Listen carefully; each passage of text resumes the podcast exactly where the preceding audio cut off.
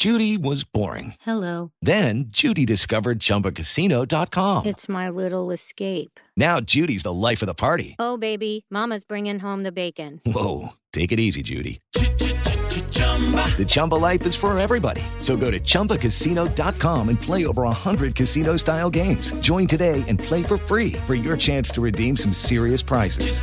chumba ChumbaCasino.com. Purchase necessary. Void prohibited by law. 18 plus terms and conditions apply. See website for details.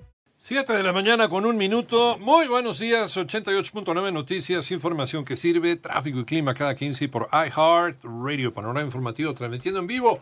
Lunes 8 de junio del 2020. Raúl González Soto, muy buenos días. Buenos días, Iñaki. Qué gusto saludarte, Alex Cervantes, amigos de Panorama. En la información más importante del COVID-19, la cifra de muertes a nivel mundial llegó a 402.894. El número de casos confirmados, 7.017.519. Además, la tasa de recuperación es del 90%, que se traduce en un total de 3.466.000 591 pacientes curados. Estados Unidos sigue en primer lugar de muertes, 110.514. Le sigue Reino Unido, 40.625. Brasil en tercer lugar, 36.455. 7 con 4 aquí en México, los casos de coronavirus ascienden a 117.103, el número de muertes 13.699 y ayer en este contexto se dio a conocer que el eh, director del IMSS, Zoé Robledo, dio positivo a COVID-19. Mónica Barrera. Luego de presentar síntomas de la enfermedad COVID-19 el sábado 6 de junio, el director general del IMSS, Zoe Robledo, se realizó la prueba, la cual resultó positiva. A partir de la confirmación se aplicó el protocolo epidemiológico correspondiente y se determinó el aislamiento domiciliario del titular y se informó a las personas con las que estuvo en contacto. A través de su cuenta de Twitter, el director general del IMSS informó que se encuentra en buen estado de salud y desde su domicilio trabaja y coordina las responsabilidades que tiene en el Instituto Mexicano del Seguro Social a nivel nacional en seguimiento puntual a las acciones que realizan la institución. Asimismo, el área epidemiológica del instituto está en permanente vigilancia de la evolución del caso y de las personas que tuvieron contacto con el director general del IMSS. En 889 Noticias, Mónica Barrera. 7 con 5 autoridades lograron asegurar en Sinaloa un cargamento de estupefacientes. Manuel Hernández.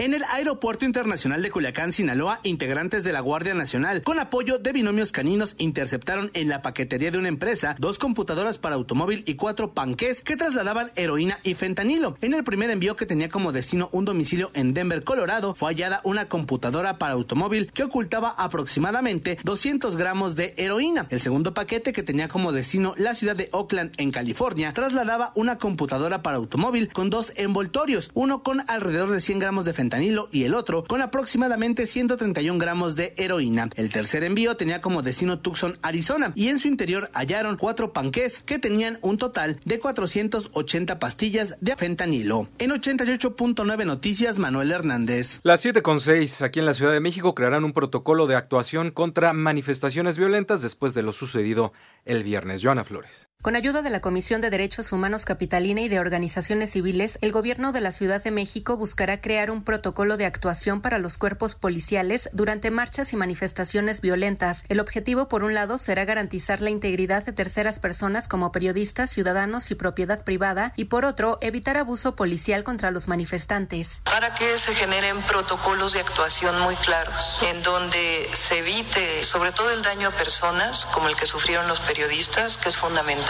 y al mismo tiempo que no haya un uso de la fuerza abusiva, que no haya abuso policial. La jefa de gobierno Claudia Sheinbaum dijo que solicitó tanto a la Secretaría de Gobierno como al Gabinete de Seguridad trabajar con la Comisión de Derechos Humanos Capitalina en esta tarea, la cual fue aceptada ya por la ombudsperson Nacheli Ramírez. Para 88.9 Noticias, Joana Flores. Y en este contexto, el embajador de los Estados Unidos en México, Christopher Landó, agradeció a los elementos de seguridad de la Ciudad de México por la protección a la sede diplomática durante las protestas contra el racismo y la violencia policial. Las 7.7, debido a la pandemia, ya no van a construir la Terminal 3 del Aeropuerto Internacional de la Ciudad de México. Toño Aranda.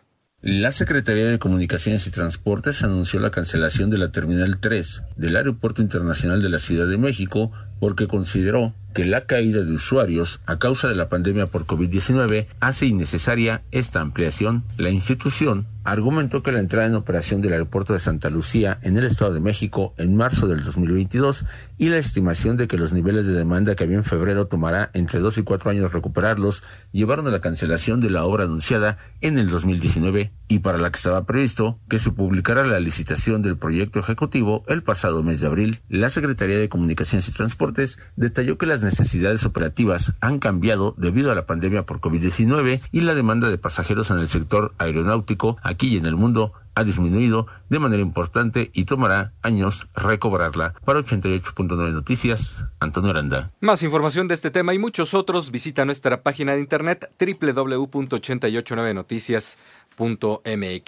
Y porque ya nos conoces desde hace mucho, mucho tiempo, te hemos acompañado, brindado información que sirve en 88.9 Noticias. Queremos que te mantengas actualizado en todo momento, en donde te encuentres, trabajando, en casa, en tu trayecto hacia cualquier destino, realizando la actividad que sea.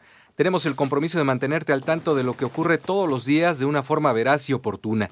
Ten la certeza de que en 88.9 Noticias podrás tener al instante la información sobre el avance de la pandemia de COVID-19, las cifras más actuales en nuestro país y el mundo, el levantamiento de las medidas de confinamiento, la reactivación de las actividades laborales y económicas y mucho, muchísimo más. Sintonízanos todos los días en el 88.9 de FM y también, por supuesto, en digital a través de iHeartRadio.